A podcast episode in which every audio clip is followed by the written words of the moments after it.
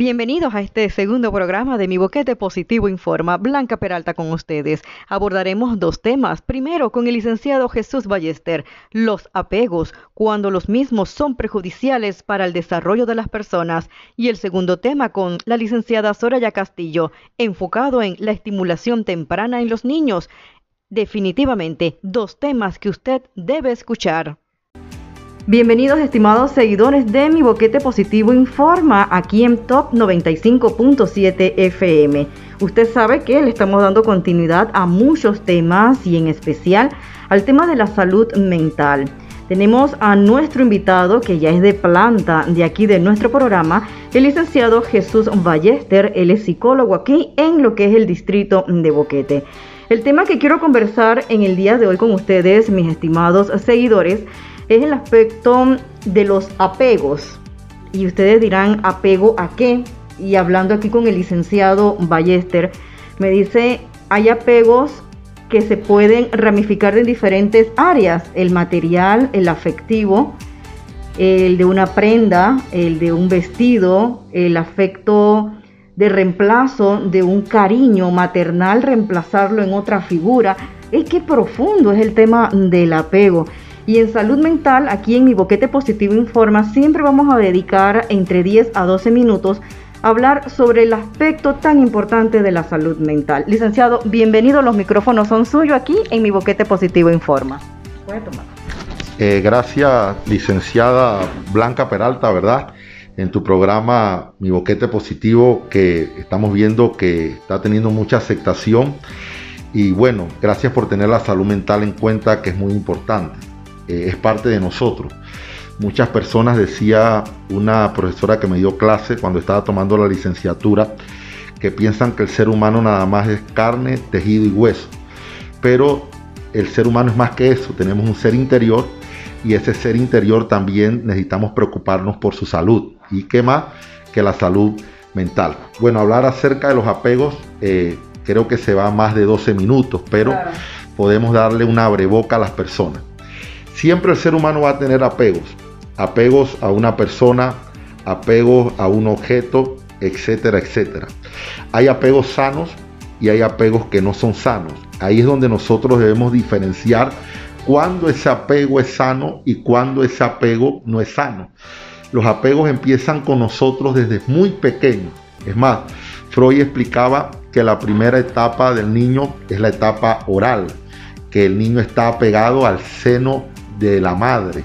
Y todos hemos visto cuando un niño eh, no tiene el seno de una madre, vemos cómo llora y no es solamente un lloro pasivo, sino que es un lloro agresivo, donde el niño nos está mostrando que lo está exigiendo, como tú bien lo dices, y se enoja cuando no tiene el seno materno. Ahí estamos viendo que desde muy pequeño estamos apegados al seno materno.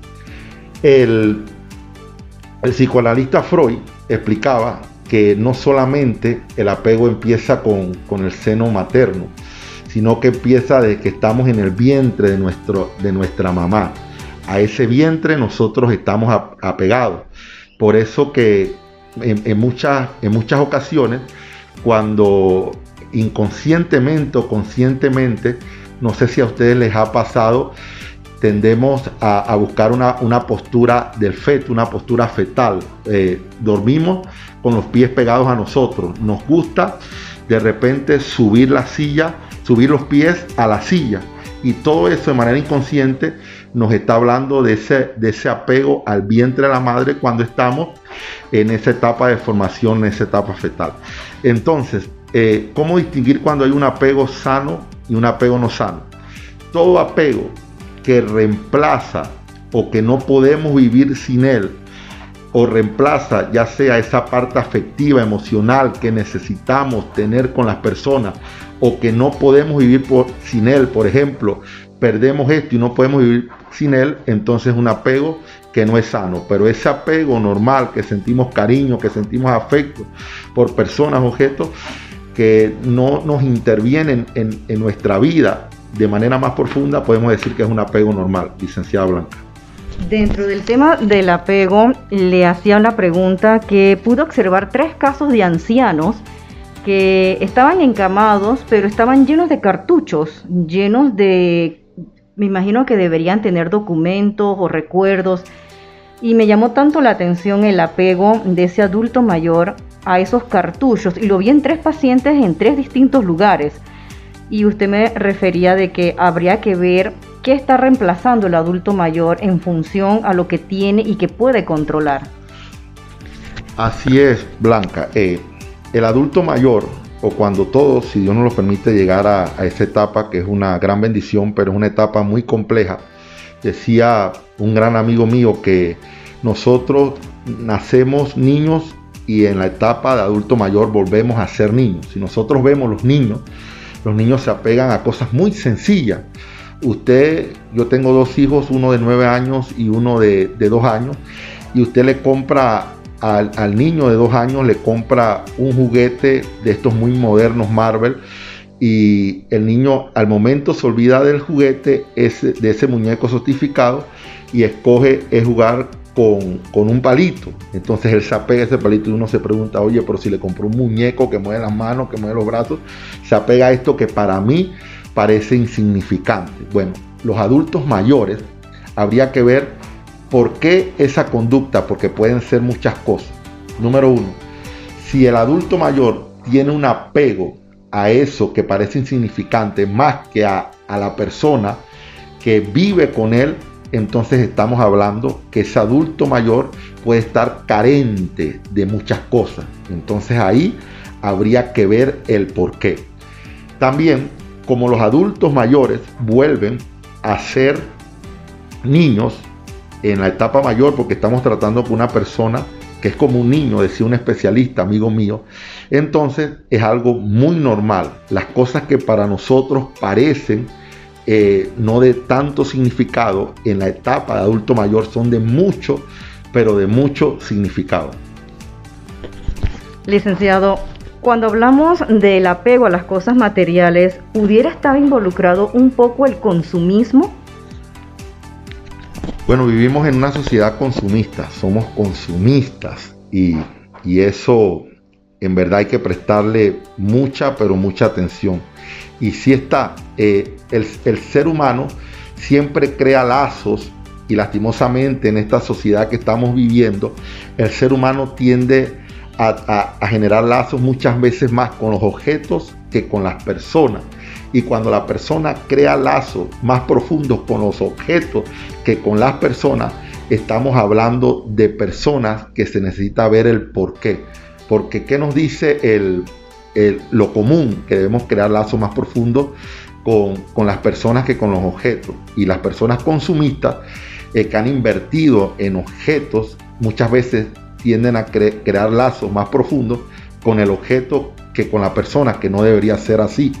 A nosotros nos ha tocado ver a personas, eh, por ejemplo, en un matrimonio, hombres que tienen más apegos al auto que apego a la familia o a, la, esposa o a los hijos, que no debería ser eso, porque estamos hablando de un apego que no es sano. ¿Por qué? Porque supuestamente en ese objeto material es un objeto que han invertido dinero y para ellos en su parte interior piensan que, vale más, pero no hay nada más hermoso que eso con la familia y con los seres humanos que en verdad son los apegos más sanos que hay. Aunque también hay que ver muchas veces en los casos de duelo, cuando una persona pierde un ser querido, cuando una persona, eh, la pareja fracasó, porque podemos fracasar en la relación de pareja, hay que ver si se ha creado un vínculo, un apego que no es sano. ¿Y cómo se va a ver? Cuando de repente el fallecido, la persona tiene ese apego, me ha tocado ver personas que este es un caso ya muy patológico, que ha muerto ya sea un hijo, que ha muerto un esposo, una esposa, y todavía mantienen el cuarto totalmente intacto con las cosas de, de esa persona fallecida. Y ya ahí nos está hablando de un duelo patológico. Ok, hay cosas que yo puedo guardar porque me traen recuerdos, pero ya mantener un cuarto intacto, que nadie lo puede tocar, que yo no puedo vivir sin eso, que llega un familiar y me dice, oye, ¿por qué no me regalas ese par de zapatos y me queda bien? Entonces estamos hablando de un apego que no es sano y eso nos hemos dado mucho en el caso cuando hay personas que pierden familiares y también en el caso de, de pareja. Cuando uno de los dos se separa, eh, muchas veces hay apegos que no son sanos y la persona tiende a guardar o tiende a seguir los mismos patrones que seguía con la pareja que ya no está. Y estamos hablando de un apego que no es sano. Es algo muy, pero muy complejo, licenciada Blanca. El tema del apego se dimensiona en tantos conceptos que son la carencia, el aspecto material, el reemplazo de ciertas emociones para tratar de suplir ese vacío.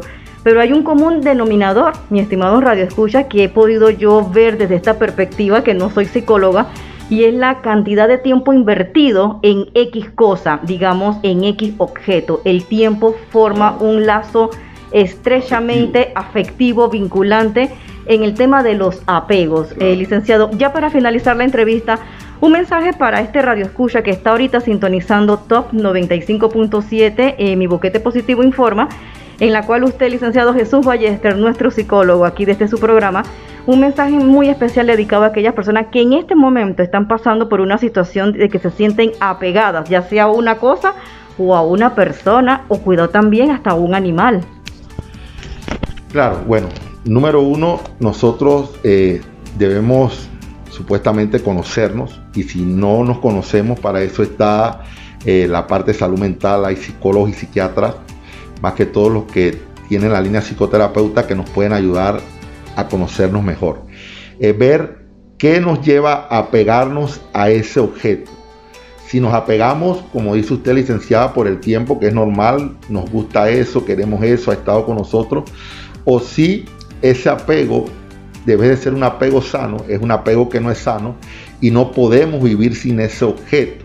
Entonces ahí ya tenemos que ver el por qué, qué nos está llevando a, no poder estar sin ese objeto, porque imagínense que usted, por ejemplo, tenga algo que está pegado, pero ese algo eh, por X o Y circunstancias se le pierda o ya no esté, usted no va a vivir sin eso.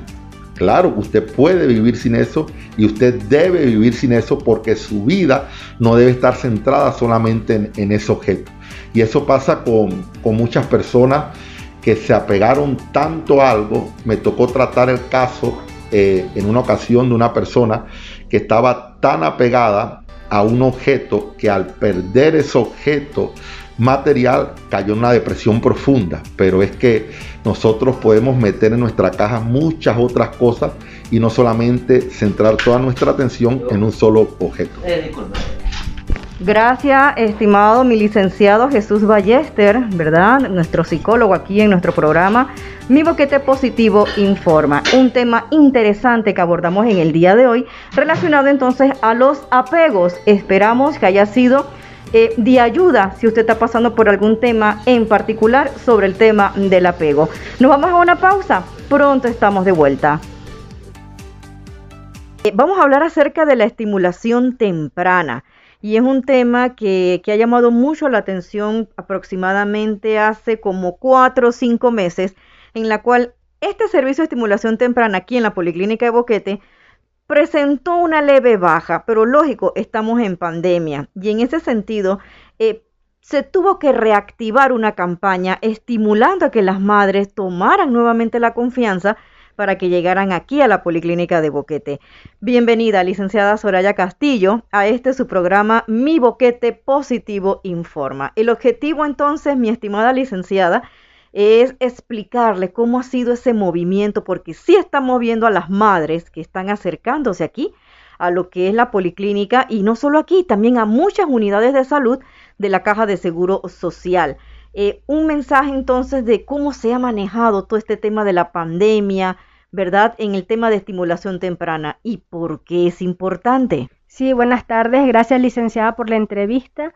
Definitivamente que sí, que la pandemia ha afectado notablemente la asistencia, pero aquí en la Policlínica de Boquete brindamos algo muy importante y es la sexia total en el consultorio por cada paciente, cuando se retira, entra la de, la de trabajo manual a limpiar y se hace una desinfección completa, eh, permitiendo que el siguiente paciente pues, se encuentre con un consultorio limpio. Eh, le hago un llamado y aprovecho la oportunidad para que la población asista sin temor a la consulta. Tenemos que adaptarnos ya que el COVID llegó para quedarse y tenemos que aceptarlo y seguir porque la vida continúa. La estimulación temprana es muy importante. Actualmente todos los niños son referidos a estimulación temprana. No importa si es cesárea o es prematuro, todos a nivel nacional son referidos con el objetivo de enseñarle a la madre o al cuidador cómo estimular todas las áreas del desarrollo del niño para su beneficio. Así que no tengan temor, vengan a las consultas. Estamos a la orden de lunes a viernes de 7 a 3, pero las consultas pues preferiblemente son en horas de la mañana en donde el niño se encuentra activo y con todas sus capacidades. Licenciada Soraya, llama la atención entonces ver eh, eh, ese acercamiento de las madres a lo que es la estimulación temprana. ¿Por qué es importante la estimulación temprana? Porque dirán, no, mi niño no necesita eso porque yo lo estimulo bastante en casa, yo le doy una pelota, yo le doy juguetes, eh, yo le converso, pero es que hay formas de cómo trabajar la estimulación temprana para que nos detalle. en la caja de Seguro Social sé que ya tenemos años en este tema, pero antes no, no se daba este tipo de atención tan necesaria para nuestros niños. Como siempre decimos, pues la ciencia avanza y antes no se le daba mucho la importancia. Solamente se le brindaba estimulación temprana a aquellos niños de alto riesgo, niños prematuros. Pero actualmente se ha visto la necesidad de brindarles estímulo a todos los niños, sin importar si son prematuros o alto riesgo. El objetivo principal de cada atención es enseñarle a la mamá cómo estimular cada área del desarrollo. El principal o nuestro principal objetivo es que el niño desarrolle todas sus capacidades en el área motor grueso, en el área motor fino, cognitivo, lenguaje y el lenguaje principalmente, ya que es uno de los índices más altos, el problema del lenguaje. Y de nada sirve que también vengan acá si no siguen las indicaciones en casa. O sea, somos un equipo. La estimuladora se encarga de guiar a la mamá, de orientarla para que ella continúe en casa haciendo los trabajos. Y si es cierto, la mamá puede brindarle juguetes en casa, pero no sabe cómo ejecutar, o sea, qué mensaje tiene cada juguete.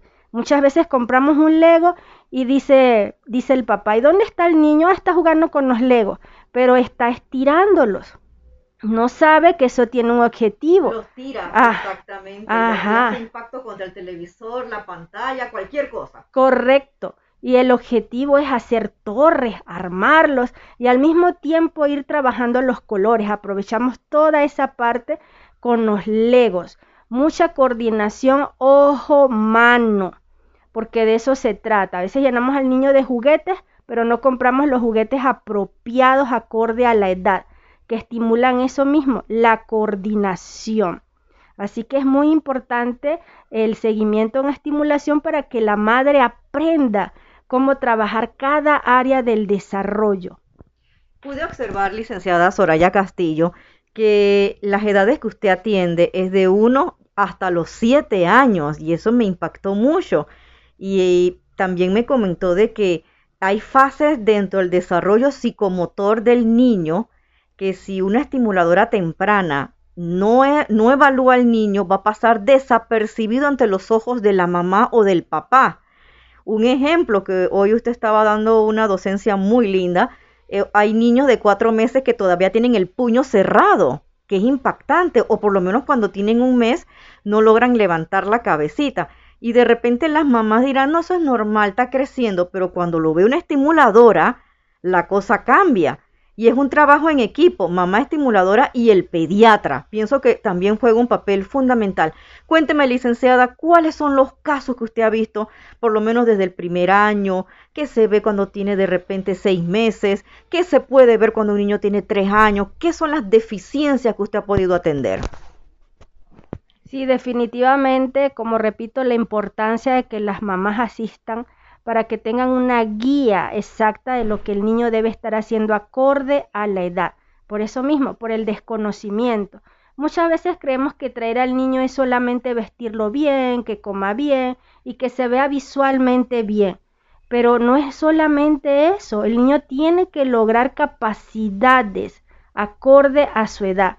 Iniciamos con el control cefálico, que es muy importante porque el motor de nuestro cuerpo es la cabeza. El control cefálico es que logra levantar la cabecita. Correcto, eso es muy importante, porque si el niño no logra este proceso no puede continuar los demás como el voltearse o el mantenerse sentado. ¿Por qué? Porque si no logra controlar la cabeza, el cuerpo va hacia donde la cabeza va. Si cae de lado, hacia allá va el cuerpo. Si cae hacia abajo, igual. Entonces es muy importante trabajar esto durante los tres primeros meses. A los tres meses ya debe tener un control cefálico muy bien, sin que esa cabeza esté bamboleante, sino firme. Continuamos entonces con los ejercicios del volteo, uno de los logros más importantes también del niño, el que pueda voltearse por sí solo.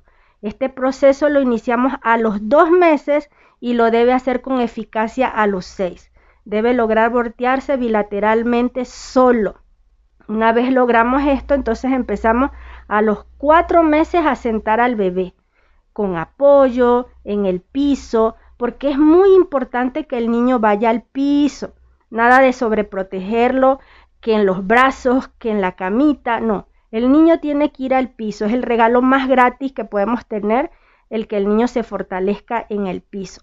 Una vez logramos que el niño se mantenga sentado, sentado, no es que el niño va a lograr sentarse solo, sino que nosotros lo colocamos en posición sedestación y él se mantiene.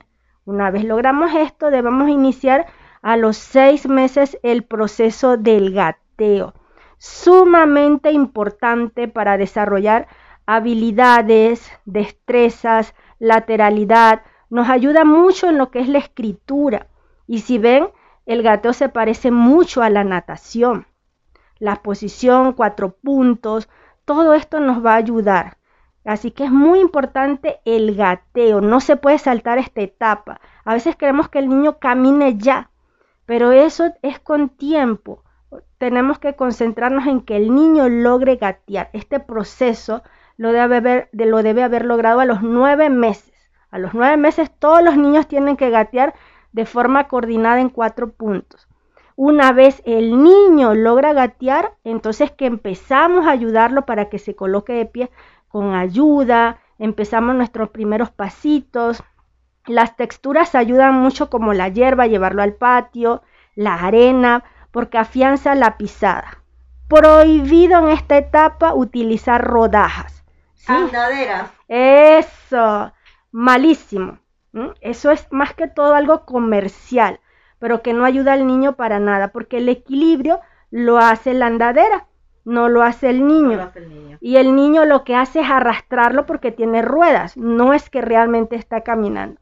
Así que eso está prohibido. Es un atraso para el niño. Correcto, así mismo es. Hay muchos niños que cuando lo sacan de allí para que logre caminar les cuesta muchísimo porque se han, se han adaptado a esto que realmente, como repito, es más que todo un negocio, no ayuda para nada al, niño. Licenciada, dentro de esas condiciones que ya nos habló, eh, en el tema de los niños de los tres años, vamos a tirar de tres a siete años. Eh, usted comentó hace unos días atrás que lo que usted estaba evaluando en la consulta de repente es el niño que no comprende los conceptos, ¿verdad? No sabe qué es una manzana, no sabe qué es un vaso, pero es que es un trabajo que también la mamá y el papá y el que lo cuida tiene que hacer. Pero también hay casos de niños de 7 años que tienen problemas de conducta. Eh, y es ahí donde entra entonces otro rol, pudiéramos hablar ya del aspecto psicológico o paidopsiquiatría, que ya eso sería, como dice uno en el buen panameño, harina de otro costal. Pero en el caso de los niños de 3 años a 7 años, ¿qué es lo que usted ha podido evaluar? Sí, uno de los casos más frecuentes es el déficit del lenguaje expresivo. Y definitivamente que en nuestro primer año de vida lo que tenemos que trabajar es el lenguaje comprensivo. El niño a partir de los cuatro meses comprende su nombre. Usted le dice el nombre y el niño voltea. Correcto. En ese primer año es fundamental trabajar el lenguaje comprensivo. ¿Y cómo lo trabajamos? Cuentos, músicas, imágenes. A la hora de comer, yo le digo al niño lo que se está comiendo, le enseño la fruta. Mmm, qué rica está la manzana, qué rico está el guineo. Y de esa forma el niño va comprendiendo y diferenciando qué es un guineo, qué es una manzana. El niño aprende mucho a través de las imágenes, las graba fácilmente. Eso se trabaja durante el primer año de vida, el lenguaje comprensivo. A partir de los nueve meses el niño empieza a señalar, a señalar lo que dice agua. Exacto. Pero todo eso, como usted dice, depende del ambiente, de las personas que están a su alrededor. Porque si las personas que están a su alrededor no le hablan y sobre todo de forma correcta, articulaciones correctas, el niño definitivamente va a tener una deficiencia que se ve en los tres años en adelante. Cuando los padres vienen a reaccionar, prácticamente cuando el niño va a entrar a la escuela, que no entiende, no comprende, no sigue instrucciones. Correcto. ¿Por qué? Porque ya está a punto de entrar a la escuela y sabemos que no tiene esa fluidez de comunicación. Pero no existe una varita mágica donde yo diga, bueno, vas a hablar. Eso no existe. Eso es un proceso que, como repito, inicia inclusive desde el vientre. Ya le estamos hablando al bebé. Así que es muy importante la comunicación, que el entorno familiar le brinde mucho lenguaje a través de la música. ¿Y qué ocurre? Y buena música. Correcto. Que no sea esa música vulgar. No, no, no, para nada, ¿sí? Es muy importante compartir con ellos. Algo que se está perdiendo son los cuentos. No, yo mejor le pongo un video. No, hay que leer, hay que leer, hay que enseñarle al niño las imágenes, o sea, pasar tiempo con ellos de calidad.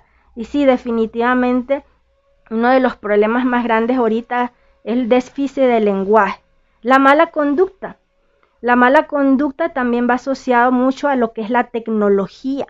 Cuando un niño hace pataletas, ¿qué hace la mamá actualmente? Le da el celular. Le da el celular para que se apacigüe. Y eso lo vemos mucho en los supermercados, en los restaurantes, en los almacenes cuando el niño empieza a hacer gritos. La mamá enseguida corre y saca el celular. ¿Qué hacemos con eso? Premiando la mala conducta. Y no solamente eso, estos artefactos desarrollan en el niño lo que es una adicción y afianza la mala conducta, porque cada día se quiere apoderar más del artefacto, más del artefacto, y sin darse cuenta la mamá se lo está dando tanto que ya ni siquiera el celular es de la mamá, sino del bebé, afectándolo grandemente en lo que es la conducta. Licenciada, un mensaje al público que le está escuchando especialmente a esa madre que todavía está temerosa en que no quiere venir a la consulta a que el niño reciba su terapia. Y un mensaje a todas sus colegas, las estimuladoras tempranas aquí en la provincia de Chiriquí. Sí, claro que sí, invitando a toda la población boqueteña a que vengan al programa, a que no tengan temor, aquí van a aprender muchísimo, realmente van a aprender y se van a llevar nuevos conocimientos. Invito a todas las estimuladoras también a que sigan trabajando en pro de los niños, que son el presente y el futuro. No falten a las citas, porque es muy importante que no pierdan los cupos. También hay madres esperando ese espacio. Así que es muy importante que asistan puntualmente a sus citas. Oiga, un mensaje también que le queremos mandar aquí a nuestro querido doctor José Jaén, que es nuestro pediatra acá en la Policlínica Boquete y es el coordinador provincial de lo que es eh, atención neonatal en la Caja de Seguro Social y estimulación temprana. Espero haberlo dicho bien el cargo. Así que un saludo a nuestro querido doctor José Jaén, que vienen buenas noticias por el lado de lo que son eh, adolescentes, que es otro tema que vamos a abordar. Bueno, estuvo con nosotros nuestra querida licenciada eh, Soraya Castillo, es la estimuladora temprana aquí en la Policlínica Boquete y les comento que este servicio es para asegurados y no asegurados y nada más cuesta 50 centavos, 75 centavos a los no asegurados para que la mamá traigan a sus niños, 75 centavos. Qué barato. Definitivamente la salud es igual para todos. Esperamos que haya recibido toda la información positiva a través de Mi Boquete Positivo Informa. Los esperamos en nuestra próxima entrega.